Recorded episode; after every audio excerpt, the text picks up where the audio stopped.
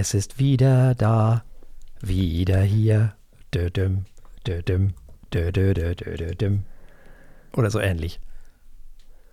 Herzlich willkommen zu den. Feuilletönen. Brauchen wir ein neues Intro? Dödüm, dödüm. Nein, äh, es gibt ein Lied von Marianne Rosenberg. Er ist wieder Ah. da. Natürlich. Mhm.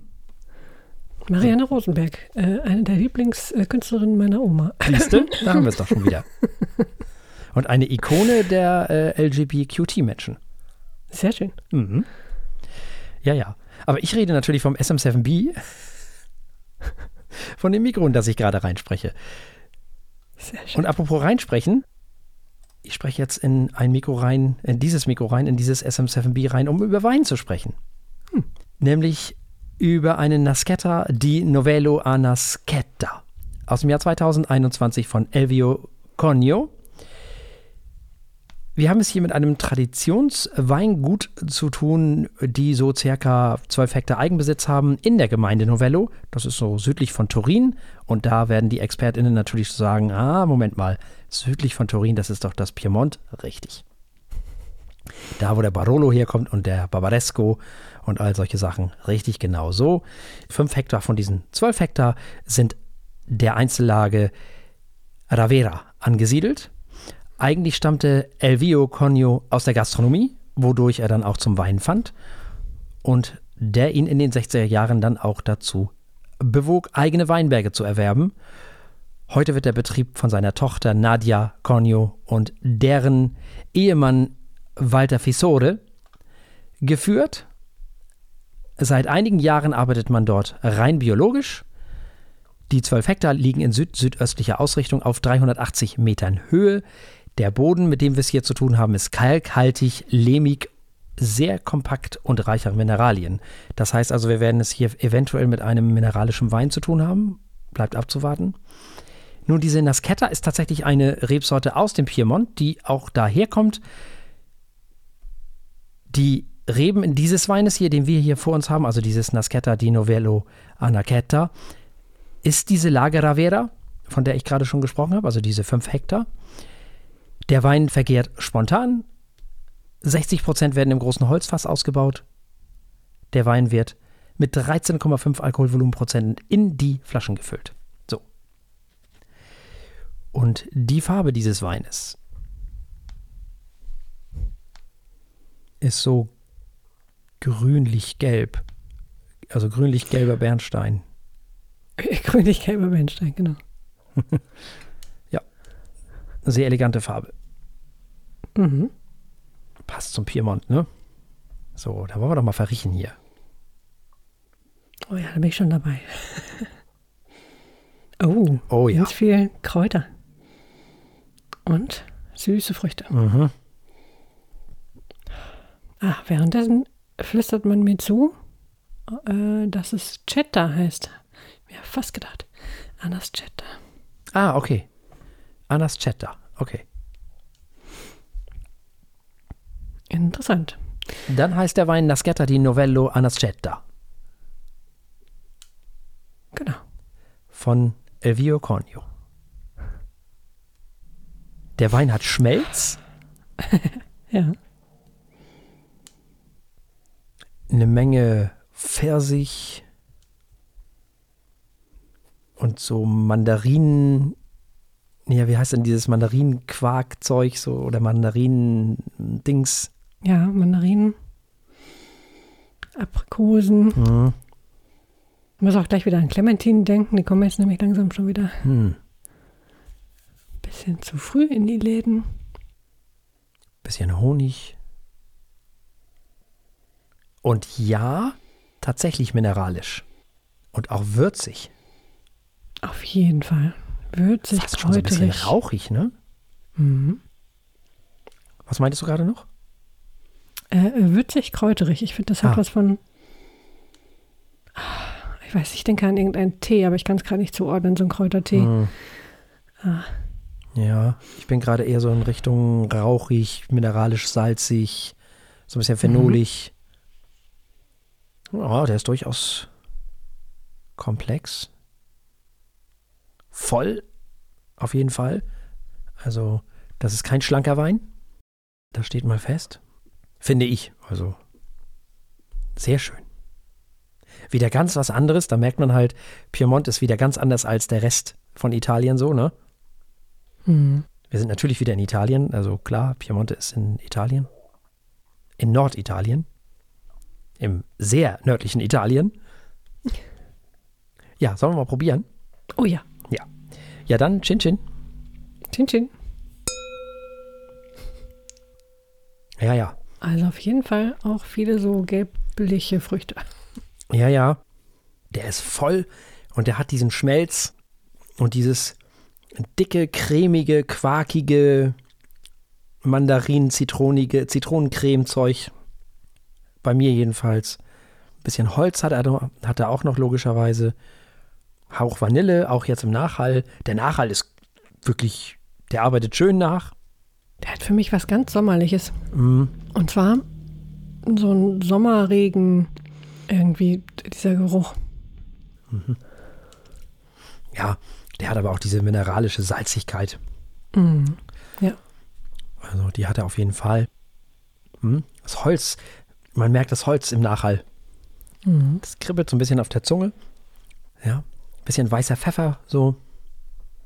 Und ganz anders als alle anderen, die wir bis jetzt hatten. Mhm. Tatsächlich. Ja, eine ganz andere Palette. Ja. Der hat noch irgendwas Gemüsiges. Ich weiß nicht, irgendwas Wurzeliges. Hm, irgendwie, ja, schwierig.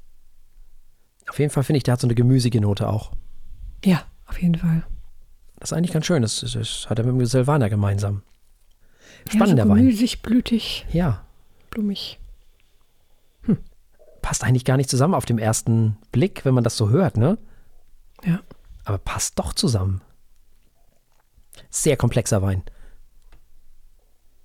Der geht gut zu fast allem, was man essen kann. Da bin ich mir sicher. Der kann mit fast allem um. Also, da gibt es eigentlich kaum was, was man dazu nicht essen kann. Der ist voll genug, um gegen ganz viel anarbeiten zu können. Der hat nicht zu viel Säure, was ja auch nicht ganz unwichtig ist. Also, das heißt also, der, der, der packt keine Säure oben drauf auf Sachen, so. Das heißt, da gehen auch Tomaten mit und alles Mögliche. Also, da kann man fast alles an italienischer Küche geht natürlich viel. Mhm. Das geht schon. Risotto würde sich anbieten, kommt ja von da oben, Mhm. Zum Beispiel. Was haben die denn noch da oben? Mascarpone? So Sachen halt. Ja, Mascarpone ist eine tolle Erfindung. Spannender Wein, Mhm. der mir sehr gut gefällt. Der, die Komplexität und die, die Rauchigkeit, das ist natürlich ein Klischee. Na klar, man hat den Barolo im Kopf und auch ein bisschen den Barbaresco. Und was riecht man natürlich? Rauch. Ne? Klar. Also dieses Teerige auch, was man gerne im Barolo hat. Kostet 18 Euro, Mhm. die Flasche. Finde ich super fair für die Qualität, die man hier bekommt, finde ich. Mhm. Völlig in Ordnung. Wir sagen es ja nicht zum ersten Mal. Wir sagen es immer wieder, trinkt lieber eine Flasche weniger. Ist sowieso gesünder und dafür besser. Das Leben ist zu kurz für schlechten Alkohol, wirklich. Ja, das lohnt sich nicht. Muss man einfach mal sagen. Und auch für schlechten Wein. Also wirklich, kauft euch lieber anständige Sachen. Alkohol stellt eh schon genug Zeug mit einem an, da kann man auch lieber die, den Genuss Jo. nach vorne stellen. Genau, das finde ich auch. Insofern, ja, was mache ich jetzt mit diesem Wein? Hm. Mir gefällt das Rauchige, ich mag das. Piemont kann schon was, ne? Neben dem, neben dem, neben der Toskana ist das ja auch die Weingegend schlechthin. Mhm. Hm, das mag ich schon sehr. Der kommt mir sehr entgegen. Ähm, ja, also 18 Euro für einen wirklich spitzen Wein und wenn ihr den noch vielleicht zwei, drei, vier Jahre liegen lasst, ich würde nicht zu lange liegen lassen, aber so zwei, drei Jahre kann man den auf jeden Fall noch liegen lassen. Ja. Schöner Wein, wirklich, den man zum Essen trinken kann, aber auch so einfach genießen kann, der zum Sommer passt, aber auch so zum, naja, Spätsommer, Frühherbst, finde ich. Durch diese Rauchigkeit finde ich das ganz schön. Und deswegen sei noch erwähnt, feinfüßig ist dieser Wein eher nicht. aber hat eine Menge Fließgeschwindigkeit, eine Menge Komplexität, eine Menge Schmelz. Ja, ich bin tatsächlich bei sechs Punkten. Ich mag das Rauchige. Ich auch. Kann schon was. Schön. Ja, ja, ja, nutzt ja nichts. Die sechs, die sechs sind einfach verdient. Ja, dann, dann haben wir verkostet ein Naschetta di Novello a Naschetta von Elvio Conio aus dem Jahr 2021 und es gab sechs Punkte von Frau Eichler und sechs Punkte von mir für diesen Wein, der gerade mal 18 Euro kostet. Das ist wirklich für das, was er bringt und macht und kann, finde ich eine Menge. Eine Menge Wein hat man da Sehr gut. für das Geld. Ja, dann ab in die Sendung. So, nämlich.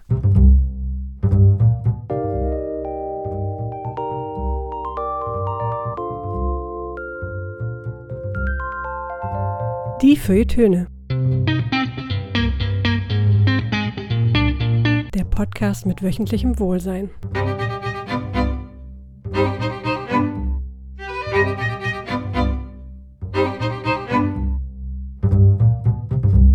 Herzlich willkommen. Wir haben heute Gitarrenrock für euch im Gepäck, nämlich mit Coach Party und Killjoy. Und dann gibt es noch ein bisschen Progressive Rock mit Isles und Beyond Drama. Und zum guten Abschluss gehört bei uns mittlerweile ja die Philosophie und wir philosophieren wieder fröhlich vor uns hin. Aber erstmal übergebe ich jetzt an meinen liebreizenden Kollegen. Ja, vielen lieben Dank. Und der redet über Killjoy, also nicht Kilroy, sondern über Killjoy von Coach Party. Ja, die kommen von der Isle of Wight. Das ist eine Insel, da sind schon viele Sachen passiert.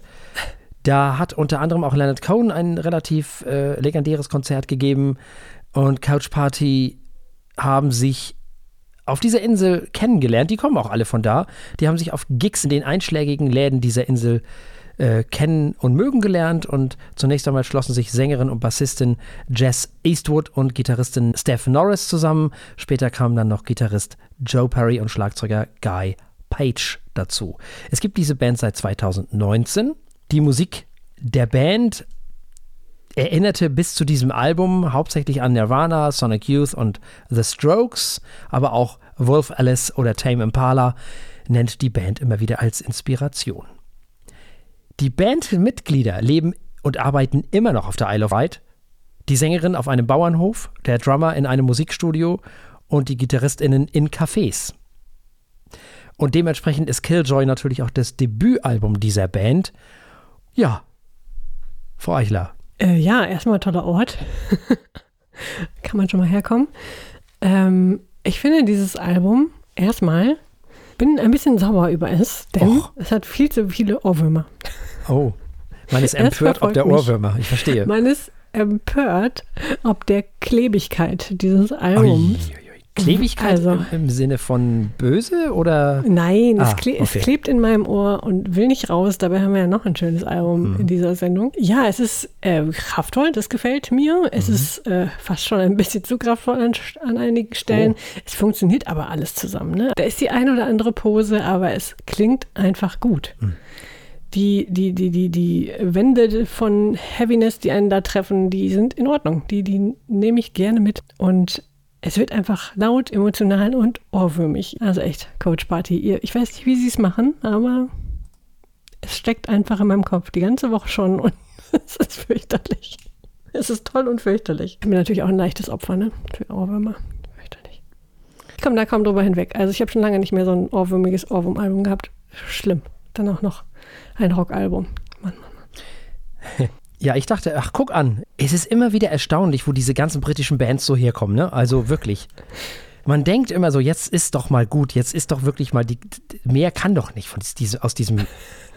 Aus diesem. Ja, so ein kleiner Ort, Ja. ne? So ein kleiner Ort, so viele. Und die, so ein kleines Land im Menschen. Verhältnis ja auch. Ja. Dafür, was die popkulturell auf die Beine stellen. Ja. Die regieren, was Popkultur angeht, die ganze Welt, ey. Das hat sich immerhin, äh, hat sich erhalten. Ne? Also klar, die USA, ja, ich weiß, die sind natürlich auch mega wichtig, aber dafür, dass dieses kleine, schnuffige Großbritannien oder UK, sagen wir mal, das ist schon enorm, wie die die Popkultur prägen, finde ich. Das stimmt. Das ist beeindruckend. Schau mal, die Isle of Wight Mhm. ist 35 Kilometer lang. Ja, siehst du? Das ist die Hälfte von meiner Pendelstrecke, Justin. Siehst du? Just saying. Und da kommen so viele Le Leute her. Da gibt es dieses Rennen, dieses ganz berühmte Rennen auf der Isle of Wight. Mhm. Ähm, dann gibt es da legendäre Konzerte. Ich glaube auch Jimi Hendrix hat da ein legendäres Konzert gespielt. Also da sind schon eine Menge Sachen passiert. Und dann kommen da eben auch tolle Bands her. Aber wenn man mal überlegt, was alleine aus Manchester so herkommt, mhm. ist ja unfassbar. Nun gut, dafür, dass es das Debütalbum dieser Band ist, handelt es sich um ein, finde ich jedenfalls, um ein sehr erwachsenes Album. Die Produktion ist komplett okay bis gut. Auch sehr interessant für das erste Album. Und wenn man sich dieses Album mal im Gegensatz zu den vorher erschienenen EPs dieser Band anhört, dann ist das Album geradezu vielschichtig. Denn zu den schon genannten Bands, die ich gerade eben schon erwähnt habe, als ich die Band vorgestellt habe, erinnert jetzt zum Teil auch immer mal wieder so das ein oder andere, andere an Me Bloody Valentine, finde ich. Mhm. Und eine gute Schippe amerikanischer Indie-Rock der 90er und Nuller ist auch dabei, was das Ganze auflockert und sehr gut macht, wobei Sonic Youth ja auch in diesem Kontext auch zu erwähnen sind. Das Album ist voll mit guten und nachvollziehbaren Texten und man glaubt ihnen dieses Album dann auch schon wieder. Und das ist ja nun wirklich sehr, sehr wichtig. Es ist, wenn man sich mal so die Texte so ein bisschen anhört, so ein nihilistisches Manifest fast schon. Dabei aber zutiefst menschlich. Es ist eingängig und ehrlich. Der Sound der Band hat sich bereits enorm entwickelt in dieser kurzen Zeit. Also im, im Gegensatz zu dem Album, was jetzt erschienen ist. Hört euch mal die EPs an, die sie vorher veröffentlicht haben und dann eben dieses Album. Da ist schon ein enormer Schritt festzustellen. Mm, und das unterscheidet diese Band eben auch von vielen anderen Bands, die aus einem ähnlichen musikalischen Umfeld kommen. Zum Teil natürlich auch mit hübschen Stadionsongs, die man ja immer gebrauchen kann. Äh, gar keine Frage. Und das aus deinem Mund. Ja, naja, als Band ist es schon ja. wichtig, dass man das hat im ja, Repertoire. Ne? Gut fürs Radio. Ja, na mhm. klar. Ist ja logisch. Man will ja vielleicht irgendwann auch mal beim Glastonbury Festival irgendwo dabei sein, dann braucht man sowas mhm. halt. Tolle Riffs, tolle Drumparts, Musik ist frisch und unverbraucht. Und es finden sich auf diesem Album sogar hübsche Ohrwürmer, hast du ja schon gesagt. Äh, das Album ist gerade mal 27 Minuten lang oder kurz, je nachdem, wie man will. Und es ist endlich mal eine Band, wo ich gerade 27 Minuten sage, die auf Unsinn verzichtet und sich auf das Wesentliche konzentriert. Und das ist auch eine Qualität, die man gar nicht hoch genug schätzen kann. So. Oh ja. Und deswegen bin auch ich sehr angetan von dieser Band und diesem Album. Und dieses Album ist, wenn ihr diese Sendung hört, heute erschienen. Wenn ihr sie direkt hört, an dem Tag, wo unsere Sendung erscheint. Und deswegen dürfen, wollen und äh, würden wir es gerne bewerten auf unserer Skala von steht, läuft und rennt. Tja, das rennt, ne? Das ja, rennt ja nix, ne? und rennt und rennt im Kreis in meinem Kopf und. Ach, das ja auch noch, ja Gott, das rennt ja auf ganz vielen Ebenen bei dir, ne? Echt, ich, ich krieg's auch nicht geregelt. Es rennt einfach. Ja, das ist ja nichts. Ja, äh, auch ich schließe mich dem selbstverständlich an. Äh, natürlich rennt dieses Album. Also, wir haben gehört Killjoy von der Band Couch Party und es gab ein Renn von Frau Eichler und ein Renn von mir. Völlig zu Recht. Völlig zu Recht. Kommen wir damit zu Isles. Das ist eine sechsköpfige Progressive Rockband aus Santiago, Chile. Hm. Mal ganz woanders. Wir hören ja eigentlich, wir hören zu viele UKler und, und äh, USler. Heute sind wir mal in Chile. Also. Und Iren und. und, und genau. Ich meine, die bringen natürlich auch einfach viele wichtige Künstler hervor. Dennoch, ich freue mich mal über Chile. Ja, total. So, also Eis äh, wurde 2001 gegründet von zwei Brüdern, mhm. Hermann und Luis Vergara. Hola. Äh, hola, genau. und ihrem Kindheitsfreund Rodrigo Sepulveda. Und äh, ja, es kamen später noch äh, einige Künstler mehr hinzu, äh, zwei Keyboarder, ein Drummer ähm, und ein Bassist. Bis 2011, dann waren sie sozusagen komplex, äh, komplett, nicht komplex, komplex auch, aber vor allem komplett. Äh, und über all die Zeit und bis heute haben sie eine Menge verschiedene Genres und Elemente aus ganz unterschiedlichen Stilen benutzt und damit rumexperimentiert, wie sich das für den Progressive Rock so gehört, haben ihre, äh, ihre Füße quasi getippt in die in, in den Neo-Prog-Rock. Sie haben ein bisschen Symphonic Rock gemacht, sie haben Art Rock gemacht. Gut, das ist alles noch Rock. Sie haben aber auch mit Klassik experimentiert und vor allem mit Latin Music. Das macht auch Sinn mit ihrer Herkunft und äh, all das zu einer wunderbaren Mischung verbunden, immer in unterschiedlichen Zusammenstellungen. Deshalb hat die Fachpresse sie auch recht gern, lobt sie für ihre Vielseitigkeit, ihre Lyrik und für die originelle Musik. Wir wollen mal sehen, ob ihr neues Album Beyond Drama das auch kann. Es sei nämlich ebenfalls abwechslungsreich progressiv und das mögen wir in dieser Sendung ja besonders gerne, wenn mal jemand etwas kreativer und experimenteller unterwegs ist. Also Prog Rock aus Chile. Hören wir mal, was Herr Martinsen zu sagen hat. Ja, ich habe ja das Gefühl, als wenn wir uns unsere Alben ausgesucht haben. Komisch, ne? Ja, also. Dass uns gefällt, was wir aussuchen, das ist echt merkwürdig. Ja, nee, äh, uns nee? gegenseitig sozusagen. Also ich Ach, dir deins und du mir meins. Mhm, mh, mh. Also, weil die, äh, das Album, was wir zuerst gehört haben, also äh, äh, Couch Party, das ist ja eigentlich deine Musik. Das stimmt. Ne? Das und dieses hier, ja. da komme ich ja eigentlich fast her. Na, nicht ganz, aber zumindest auch zum Teil. Eine, mhm. eine Richtung von den Sachen, wo ich hier komme, ist auf jeden Fall der Prog Rock. Mhm. Diese ganze Genesis GmbH und Co. KG-Geschichte. Ich muss äh, zunächst einmal gestehen, dass ich noch nie Prog Rock aus Chile gehört habe. Mhm. Also ich kannte diese Band leider nicht. Und man fühlt sich während des ersten Hörens dann auch recht schnell an IQ und Porcupine Tree und Konsorten erinnert, vor allem aber an erstere mhm. und an Riverside, die Prog-Rock-Band aus Polen, die wir hier in der Sendung auch schon besprachen. Nun, die Band hat ja eine sehr schwere Zeit hinter sich, so dass einige Bandmitglieder die Band sogar schon wieder verlassen haben und auf die, also die Leute, die wir hier teilweise hören, nämlich der Sänger und der Bassist schon gar nicht mehr dabei sind. Und ein Gitarrist ist auch schon wieder gegangen. Es sind also Musiker gekommen, die schon wieder weg sind. Und das ist natürlich tragisch. Und da ich die Band vorher nicht kannte, weiß ich natürlich auch nicht, wie sie vorher klang. Ich weiß nur, dass es jetzt ziemlich toll klingt. Ähm, und das Blöde ist eben, dass sie nie wieder so klingen in Zukunft, ob der Abgänge. Weil alleine der Sänger eben nicht mehr da ist. Und das ist natürlich sehr schade. Ja, musikalisch ist das, finde ich jedenfalls, unfassbar toller Prog-Rock mit unfassbar schönen Melodien. Melancholisch bis zum Get-No. Es ist, als wenn man IQ mit Interpol und Katatonia mischen würde, die ja auch gerade in Südamerika unfassbar viele Erfolge feiern. Also, ich meine jetzt Interpol. Sind da mega, mega, mega berühmt, populär. Die Sehnsucht nach Melancholie scheint in Südamerika irgendwie sehr groß zu sein, for some reason. Ja, und dann waren noch die Texte da, ich meine, wenn ein Song Thanks to Kafka heißt, was soll ich da als Absurdist noch sagen? da bin ich im Boot, nicht? I would like to say thanks to Kafka. Ein anderes, äh, ein anderer Song heißt The Plug, da sind wir bei Camus. Hm. Wunderbar, was sich eben nun unumwunden mit der Pandemie beschäftigt, logischerweise. Ja, da muss ich die Band ja quasi abfeiern. Da habe ich ja fast schon eine Pflicht, nicht? Das ist, äh, besteht ja quasi Pflicht dazu. Die Texte erinnern im Stil hier manchmal so ein bisschen an Fish von Marillion. Tolles Schlagzeug. Der, die Band auch schon verlassen hat, der Schlagzeug. Es ist, also ein Drama, wirklich ist furchtbar. Äh, sehr tolle Synthi-Sounds, die sich hervorragend in die Songs einfügen. Überhaupt beherrschen hier alle ihre Instrumente. Äh, wer weiß, ob die, die das jetzt zukünftig machen, das auch tun. Ich gehe davon aus, weil das ja im Prog-Rock auch üblich ist. Und dennoch ist das hier mehr als das Beherrschen der Instrumente. Das Album ist eben ein Album, was sich mit der Zeit beschäftigt, die wir ja nun alle hinter uns gelassen haben, mehr oder weniger, nämlich eben äh, diese Zeit der Pandemie und äh, was damit eben einhergeht. Nun, das Album ist durchaus okay produziert, muss man dazu sagen. Es ist jetzt nicht der heilige Gral an Produktion, aber es ist okay. Ja, also ich bin auch von diesem Album durchaus angetan, muss ich sagen. Da kann ich mich nur anschließen. Ich finde diese, also es ist ein ganzes Stück nochmal härter und dunkler als unser erstes Album. Mhm. Ähm, oft bedrohlich, du hast es ja schon gesagt, ne? es geht um die Zeit in der Pandemie und ich finde, das ist so ein ganz bestimmtes Gefühl, was, glaube ich, viele von uns hatten, gerade in der Anfangszeit, als man noch nicht wusste, oh, was ist alles ansteckend, darf ich irgendjemandem Hallo sagen äh, äh, und wir noch gar nicht wussten, wie der Hase läuft, was man tun kann und lassen sollte. Mhm.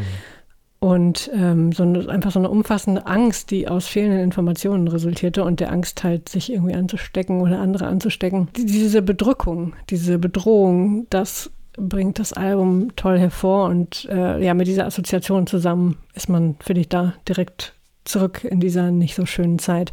Äh, künstlerisch ist das deshalb natürlich klasse und ich finde auch musikalisch ist es klasse. Da kann ich mich nur anschließen. Es sind eine Menge gute Ideen hier eingeflossen und so sehr ich, wie bei unserem ersten Album dieser Sendung, äh, es mag, wenn man weiß, was man weglassen sollte, finde ich hier beeindruckend, dass man auch einfach mal äh, einen elf Minuten Song hm. auf ein Album packt.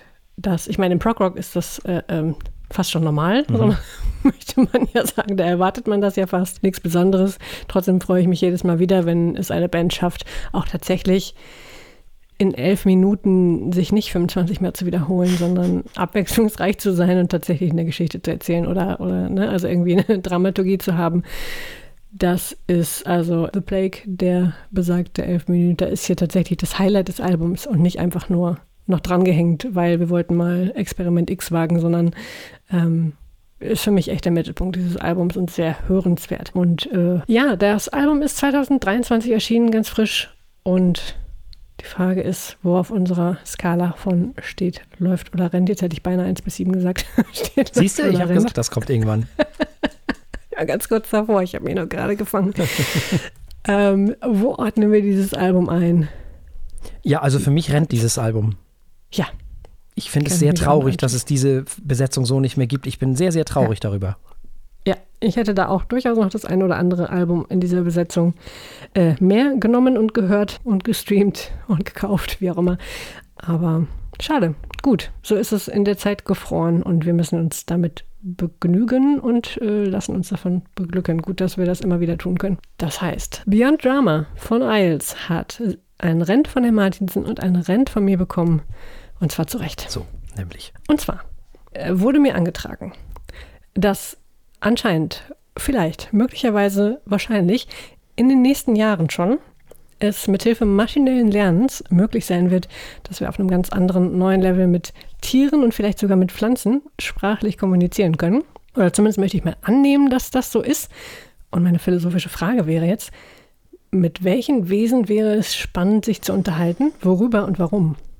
Ja, das kommt Welche ja. Erkenntnisse ließen sich da vielleicht vermuten? Das kommt natürlich erstmal auf deinen Anspruch an, mhm. was du erfahren willst und was du besonders spannend findest. Ich frage mich natürlich zunächst einmal, was für eine Art von Kommunikation das denn sein soll. Mhm. So. Äh, gut, erstmal wäre das, so wie ich es verstanden habe, äh, halt, äh, also über maschinelles Lernen, sprich, man beobachtet mhm. und dann geht es auf Wahrscheinlichkeiten aller ChatGPT. Also, welches, äh, welcher nächste Laut ist wahrscheinlich in welchem Kontext. Das ist natürlich nicht, überhaupt nicht fehlerfrei, mhm. würde aber mit genug Daten ermöglichen, dass man, keine Ahnung, weiß, wie äh, klingt ein Delfin, wenn er sagt, hey, komm mit, oder wenn er sagt, da vorne ist der Fisch, oder weiß ich nicht, wir brauchen fünf, um den zu äh, Platz zu machen. Ähm, äh, auf dem Level würde sich das dann natürlich ähm, halten. Aber da sind wir doch jetzt schon. Sollte man denken, ne? Ja, aber ist doch so. eigentlich schon. Ja, klar. Ja. Bei den Möwen geht das ganz einfach. Nämlich? Ja, die, die schreien halt bestimmte verschiedene Sachen und mhm. machen verschiedene Lautstärken. Und das eine heißt dann, hallo, hier bin ich. Also ich bin schon da. Das heißt, du bist jetzt auf jeden Fall mal nicht hier. So, mhm. also weil ich ja schon hier bin. Also verzieh dich, so nach dem Motto, äh, weil ich ne, würde jetzt hier weilen. So. Mhm. Das andere ist, wenn die Kleinen Hunger haben, das kann man dann immer hören. Oder mhm. eben, wenn die Möwen sich gegenseitig was äh, zu äh, erzählen, sozusagen im Sinne von, also ich bin auch da. Was denn so mhm. viel äh, bedeutet wie, ja, das ist dann in dem Moment auch in, in, Ordnung, wenn dann wieder darauf reagiert wird. So, also das sind so die einfachen Sachen, die Möwen so miteinander aushandeln. Sehr schön. Also, die wären dann natürlich nicht so die äh, spannendsten Gesprächspartner, wenn man nur sagen kann, geh weg und die sagen, ach komm, und du sagst, na gut, und dann sitzt ihr nebeneinander. Ja, naja, also die Frage, die ich mir bei dieser Geschichte auch äh, stelle, ist ja, naja gut, das ist ja jetzt auch nur eine Vereinfachung. Mhm, ähm, ja, klar hat man die Tiere schon mal gefragt, ob die diese Art der Kommunikation überhaupt wollen? Vermutlich nicht. Das ist ja auch noch die Frage. Ja. Wollen die überhaupt mit uns kommunizieren? Haben die da überhaupt noch Bock drauf? Also, und vor allem auf diese Art mit uns kommunizieren, ist ja auch nochmal die Frage. Und dann muss man natürlich wieder aufpassen. Hm, das ist eine schöne Sache. Also klar, wenn man Tiere besser versteht, wunderbar, schön. Ne? Technik hilft ja bei vielen Dingen. Wir müssen nur aufpassen, dass wir am Ende des Tages das hatten wir schon so oft. Auch hier wieder, hm, da rede ich jetzt gar nicht unbedingt nur von Verantwortung, sondern es ist schon bemerkenswert, dass der Mensch sich nicht mehr unmittelbar mit der Realität auseinandersetzt. Physisch immer weniger und auch intellektuell immer weniger, weil er immer mehr die Maschinen das machen lässt, was er eigentlich selber machen sollte. Das heißt, wir nehmen an der objektiven Realität, die wir zwar subjektiv wahrnehmen, nur noch mittelbar, aber nicht mehr unmittelbar teil immer weniger unmittelbar teil und immer mehr unmittelbar teil.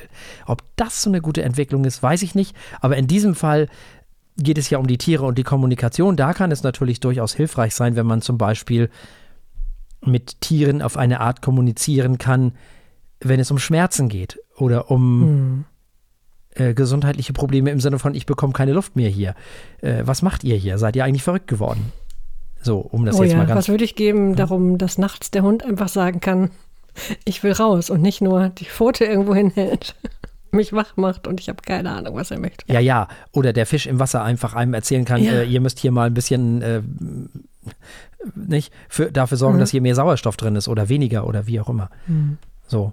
Äh, solche Sachen halt. Also das kann ja alles hilfreich sein. Es kann ja hilfreich sein zu erfahren, was Tiere aushalten müssen. Mhm. Und äh, dafür sind wir ja verantwortlich. Oder was Pflanzen eben auch aushalten müssen und wie die mhm. mit uns vielleicht kommunizieren können und oder auch nicht.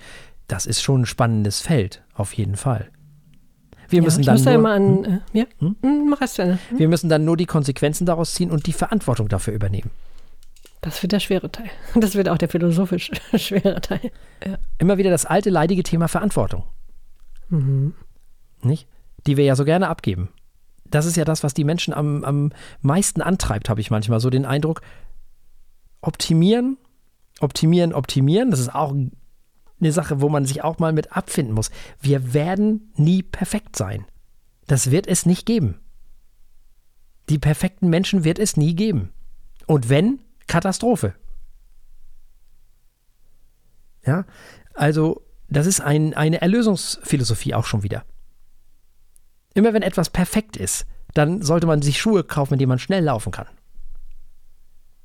Keine gute Idee. Nun, also, das Perfektionsstreben des Menschen ist ein riesiges Problem tatsächlich. Wir müssen uns auch mal damit abfinden, dass wir nun mal Fehler haben. Und dass wir sterben. Ja, und, und dass, dass, wir, wir sterben. werden und all ja, solche Sachen ja. halt, nicht? Mhm. Äh, genau. Äh, das ist wichtig und gesund auf eine Art auch. Denn irgendwann ist man auch in einem Alter, wo man gar nicht mehr so viel Lust hat zum Leben. Das ist normal. Das ist völlig normal. Das ist der Gang der Dinge. Wenn du 90 bist, dann hast du nicht mehr zu unfassbar vielen Dingen Lust. Und denkst dir, ich habe eigentlich mein Leben hinter mir. Jetzt ist es eigentlich auch fast gut. So, das ist, ist nichts Schlimmes. Überhaupt nicht. Ähm, aber nun, äh, um das Thema, auf das Thema Kommunikation mit Tieren nochmal zurückzukommen, wir müssen, wenn wir diese Möglichkeiten haben, und in dem Fall ist es ja genau das Gegenteil von dem, was wir sonst machen, weil in diesem Fall sind wir ja in der Lage, die objektive Realität in unsere subjektive Wahrnehmung reinzulassen. Das ist ja dann wieder sehr unmittelbar. Das ist ja mal eine positive Geschichte. Dann müssen wir eben auch die Verantwortung für diese Art oder für das Wissen, was uns die Tiere und Pflanzen dann mitgeben, dafür dann eben auch die Verantwortung übernehmen und eben entsprechend auch handeln. Hm. Ganz genau. Den interessanten Teil hast du schon angeschnitten, also den interessanten Teil für mich. Ähm, äh, dieser äh, kommunizieren können, welche Bedürfnisse mhm. noch unerfüllt sind. Da denke ich an kleine Kinder oder auch an Kinder und Erwachsene, die ähm, irgendwie sprachliche Probleme haben, Probleme sich auszudrücken oder gar nicht sprechen können, mhm. ähm, die mit anderen Methoden zu kommunizieren, also zum Beispiel auch irgendwie digital unterstützt oder mhm. so, ähm, plötzlich sagen können, was sie brauchen und, mhm. und was falsch läuft. Und das würde ich als erstes erwarten, wenn wir irgendeine Art von Kom neuer Kommunikation mit Tieren etablieren. Und äh, genau, was du sagst, wäre dann der nächste Schritt, nämlich wir müssen dafür Verantwortung übernehmen. Du kannst ja nicht, also im Moment ist es noch nicht wirklich leicht, wenn du davor stehst, aber wenn du weit genug weg bist, relativ leicht zu sagen, gut, ist ja nur ein Schwein, schmeckt lecker. Genau. So, wenn es aber tatsächlich sagen kann, so und so geht es mir, lass das und das andere ist mir egal. Andere Nummer. Dann, sobald du es gehört hast, musst du ja auch irgendwie danach handeln. Ja, natürlich. Das, Klar. Das wird, äh, wird vielen Menschen nicht gefallen. Nein, natürlich nicht. Es wird dann mhm. schwerer, das zu rechtfertigen, was wir ja. mit Tieren machen. Das ist doch klar was ja eine gute Sache ist. Nun, was nun mhm. kleine Kinder angeht, äh, das weiß ich noch nicht, ob das wieder so sinnvoll ist. Ich glaube, äh, da kann man sich eigentlich anstrengen. Äh, da ist es jetzt eigentlich schon ganz äh, relativ äh, ähm, so, wie es ist, finde ich es schon mhm. ganz gut. Also man mhm. ähm, muss jetzt Kindern nicht noch mehr äh, Kommunikation angedeihen lassen. Die werden früh genug damit konfrontiert, sozusagen. Ja, ja, genau. Ich, ich habe mir den Vergleich gezogen, weil ähm, wir da auch lernen mussten, da geht schon mehr in ihnen vor, als man sehen kann. Sie können nur noch nicht sprechen, genau. sie können es noch nicht in Worte fassen. Ja. Ähm, aber auf anderen Wegen können ja. sie schon viel komplexere Sachen kommunizieren, Natürlich. als sie aussprechen können. Natürlich. Das ist ähm, eine ja. wichtige Erkenntnis, glaube ich, gewesen. Ja, aber dazu braucht man dann in dem Fall nur, in Anführungszeichen, nur Empathie, mhm. nicht? Um sich dann darauf einzulassen, um sich auf diese Kommunikation der Kinder einzulassen, der kleinen Kinder einzulassen, der ja. Kleinstkinder einzulassen, dann geht das schon. Also, aber das, was die, was sehr interessant ist, ist natürlich nochmal die ganze Pflanzengeschichte, weil da haben wir ja noch ja. gar keine Ahnung. Richtig, da Und haben wir dann haben wir ein Problem. Dann können wir gar nichts mehr essen. So. Oder eben doch wieder essen, aber halt so, äh, dass wir insgesamt Verantwortung dafür übernehmen, wie viel, auf welche Art und Weise wir das produzieren, äh, wie viel, also welche, wer von wem profitieren kann sozusagen. Könnte eine spannende, könnten spannende Verhandlungen werden miteinander auf jeden Fall. Ja, aber was ist, wenn Pflanzen sich ausgenutzt fühlen und ja, tun sie mit Sicherheit. Das äh, gar keine Was Frage. passiert denn dann? Was machen wir denn dann? Da haben wir ein echtes Problem. Wahl. Dann haben wir ein richtig moralisches ja. Problem. Ja. ja, ja. Ja gut, aber vielleicht erfahren wir dann auch, wie der Löwe damit umgeht. der ja auch nur andere lebendige Wesen, von denen er weiß, ja. dass sie leben, hoffentlich. Äh, ich glaube, der wird uns nicht vermitteln, dass er sich großartig Gedanken darüber macht, was da jetzt, was er da isst oder nicht. Der isst halt, weil er Hunger ja. hat. Der macht sich ja keine Vielleicht, Gedanken äh, darüber, dass, ob das moralisch in Ordnung ist oder nicht. Vielleicht, wissen wir nicht. Vielleicht ist das aber auch für uns die einzige Lösung, dass wir sagen, gut, äh, pff, ja, Shit happens, wir können es eh nicht ändern. Dann, Dankeschön. Ja, dann wir essen einfach alles. Brauchen wir die, dann brauchten wir die Kommunikation ja wieder nicht. Ja. Ja, ja. Vielleicht gibt es eine politische Bewegung, die anfängt, das alles wieder abzuschaffen, weil kann ja wohl nicht sein und äh, überhaupt. Also die Lösung wäre dann irgendwann nur noch künstliche Ernährung sozusagen. Ja, aber die kannst du ja auch nicht herstellen, ganz nicht. ohne pflanzliche. Ja, aber willst du die aus der Luft synthetisieren oder was? Ja. In der Luft sind auch Lebewesen. Also ich meine, ja.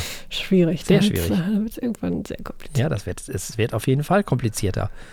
Man kann nicht allen immer gerecht werden. Das ist auch ganz wichtig.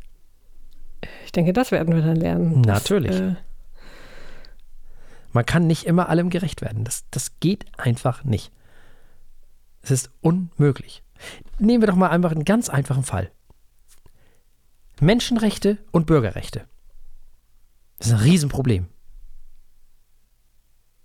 Weil die nämlich gegeneinander arbeiten. Quasi.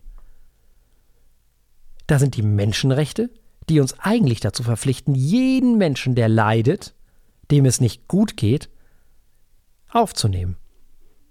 Und dann sind da die Rechte in diesem Staat und die Verhältnisse in diesem Staat, die sagen, ja, aber das geht nicht, das können wir nicht machen. Wir können nicht alle aufnehmen. Was machen wir dann nun? Also arbeiten wir gegen die Menschenrechte. Tja, um die Bürgerrechte zu garantieren. Schwierig. Das ist auch so ein moralischer Konflikt. Nicht wahr? Tja, also als, auf, als Vorbereitung für äh, die, die, die, die vielen Überwerfungen, die wir vor uns haben, wenn wir tatsächlich Technologie entwickeln, mit denen wir komplexere Dinge mit Tieren und Pflanzen besprechen können, würde ich sagen, sollten wir eine Barbara Bleisch lesen. Oder wer noch sich so mit Verantwortung beschäftigt hat, denn völlig richtig. Das ist die, äh, das ist genau das, worüber wir nachdenken müssen. Äh, wo soll es hingehen? Und selbst wenn wir nicht mit äh, Tieren reden, können wir mal mehr über Verantwortung sprechen. Natürlich. Selbstverständlich. Klar. Auf jeden Fall. Wenn ich ein Tier esse, dann muss ich dafür Verantwortung übernehmen. so ist es. So, ganz einfach. Das wäre die vernünftige Lösung, die ich jetzt erstmal ganz blauäugig sehe. Äh, weniger, anders und, also viel weniger und anders und Verantwortung übernehmen, aber halt aufhören können wir nicht. Dann, gut, wir können uns auch in Massen zusammen selbst umbringen, aber da hat er auch dann am Ende Ah, doch, da hat schon einer was von. All die anderen Tiere, die uns dann essen. Aber, ähm, aber das ist ja auch nur kurzfristig dann der Lösung. Weiter. Irgendwann sind wir ja alle weggegessen. Ne? So ist das. Also von daher. Ja dann haben die kurz eine schöne Zeit, aber.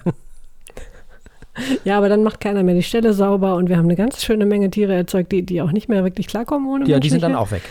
Die sind dann auch weg. Ja. Die sind dann auch lebensunfähig, ne? Die ganzen Hundis zum Beispiel.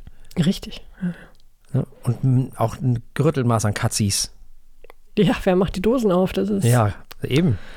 vielleicht interessant. Also, da gibt es zwar auch die wer meisten, die Dosen erst? die meisten Katzen können schon noch ohne, Hm. aber es gibt auch noch eine, mittlerweile ein gerütteltes an Katzen, die das nicht mehr können. Mhm. Also von daher, ja, ja, also die sind dann halt weg, ne? Also das Hausschwein an sich, äh, ja. Die gute Holsteiner Kuh. Ja, das weiß ich gar nicht. Die, ja, wahrscheinlich im Winter, ne? Hm. Oder die gehen dann in den Stall, weil sie es nicht anders, ich weiß nicht, keine Ahnung. Ich habe keine Ahnung. Ach ja, für eine Weile, für ein Kuhleben reicht es vielleicht noch, wenn alles einfach so stehen bleibt. Tja. Wahrscheinlich, ja. Ja, stimmt, denn irgendwann ist es ja nicht mehr da. Hm. Das verfällt ja relativ schnell. Ja, ja. Also, ähm, nun, äh, ja, die werden dann irgendwann halt alle weg. Dann werden es halt nur noch die Wildtiere, die dann, ja, gut. Aber das ist ja eine Dystopie, das, äh, der Ja, wir hier lieber nicht anhängen wollen. Also, äh, dafür mag ich die Menschen viel zu sehr. Mhm. Nicht, also diese Dystopien nach dem Motto, es, der Welt würde es besser gehen ohne Menschen, das ist mir wirklich zu misanthropisch. Das finde ich Mhm. gefährlich, sowas. Das ist schlimm. Ja, Hm, ansonsten äh, würde ich wahrscheinlich anfangen, mit irgendwelchen Vögeln zu reden. Oh ja, die haben was gesehen. Ich würde ja, glaube ich, erstmal mit Pilzen reden. Echt? Mit Ich glaube, die haben ziemlich coole Geschichten zu erzählen, weil die so viel, so viel Kommunikation leisten hm. und mitbekommen. Ja, klischeehaft sind ja die Wald Bäume, ne? Ja, die Bäume. Ja, genau. Die einfach über. Oh ja, wir haben hier einen äh, Baum, zwei Dörfer weiter, der 600 Jahre Oh alt ja. ist. Der könnte bestimmt auch Geschichten erzählen. Es gibt in Krombach, auch bei euch da unten, Mhm. also natürlich noch viel weiter süd, das ist im Siegerland, Mhm. äh, die dicke Buche, glaube ich, heißt das. Ich weiß gar nicht, ob es die noch gibt. Die ist, glaube ich, auch ziemlich alt. Oh ja, die gibt es noch, Ah. sagt Google. Daneben steht ein Seniorenwohn. Ja, das macht Sinn. Oh, sieht toll aus. Ja, ja, sieht da war ich als wie, Kind. Wie, als müsste Edgar Allan Poe einen Roman über sie schreiben. Ich weiß auch gar nicht, wie alt Buchen werden, aber wie dem auch immer sei. Ja, ja 600 Jahre ist natürlich schon eine Zeit, ne? Mhm. Wow, die hat ja noch Sachen erlebt, ey. Ja, Ja, ist halt die Frage, ne? Also dann würde man solche, solche Wesen, würde man dann, wenn sie in irgendeiner Form antworten könnten, keine Ahnung. Ich glaube ja Hm. eher nicht so, dass es uns befriedigen würde. Aber es würde ja schon reichen, wenn sie uns mitteilen könnten, wie es ihnen geht, nicht? ja. Das wäre schon mal was, damit wir uns besser kümmern könnten. Genau. Das wäre auch eine schöne kulturelle Veränderung, dass Ja. wir uns mehr darum kümmern, um wen wir uns noch kümmern können. Wir haben so viel, wir können so viel. Das könnte man noch besser verteilen. Ja, wenn wir nicht wieder anfangen, das äh, ähm, wegzudingsen, wie heißt denn das hier? Äh, delegieren, Ja, nicht? an die Technik. Zum Beispiel, genau, an die Technik, die das ja viel besser kann als wir. Gut. Da ich es unheimlich spannend finde, ende ich jetzt noch mit einem unnötigen Fakt, den ihr jetzt äh, ab gleich alle wisst, Mhm. nämlich der älteste Baum in Deutschland Mhm. ist eine Linde Aha, und hat ein Alter von 1255 Jahren. wow. Also ich finde, das muss man noch wissen. Steht in Hessen. Ah. Tja. Im Jahr 760 wurde der gepflanzt. Wow. Also wer es so weit gebracht hat, also Respekt, wer diesen ganzen Unsinn miterlebt hat, den wir da veranstaltet Immer haben. noch hier steht. Wirklich. Nicht weggelaufen ist. ja, also. wirklich. Oder den Suizid gewählt hat. wir sind auch schon ein bisschen älter. Uns gibt es Mhm. auch schon ein bisschen länger. Und obwohl wir ans Ende dieser Sendung angekommen sind, gibt es natürlich auch nächste Woche wieder eine Sendung mit folgenden Themen. Äh, Genau, wir haben nächste Woche nur einmal Musik mit, aber dafür quasi vierfach. Wir haben Michael Sanderling und das Luzerner Sinfonieorchester Mhm. mit den vier Sinfonien von Brahms. Oh ja. Und für alle, die uns im Internet hören, werden wir zu Beginn der Sendung ein Chardonnay Isistri äh, Mm. verkosten von 2020 aus dem Hause Felsina. Nee, Felsiner. Felsina, Mhm. ah so rum. Okay, sehr schön. Felsina. Mhm. Berühmtes Weingut? Ja. Haben wir auch schon, wir haben, glaube ich, schon äh, einen Chianti von denen hier verkostet. Ah, okay. Ach, ihr Namen, ja, ja. Mhm. So ist das. Also wird sehr, sehr äh, fein und sophisticated nächste Woche. Absolut.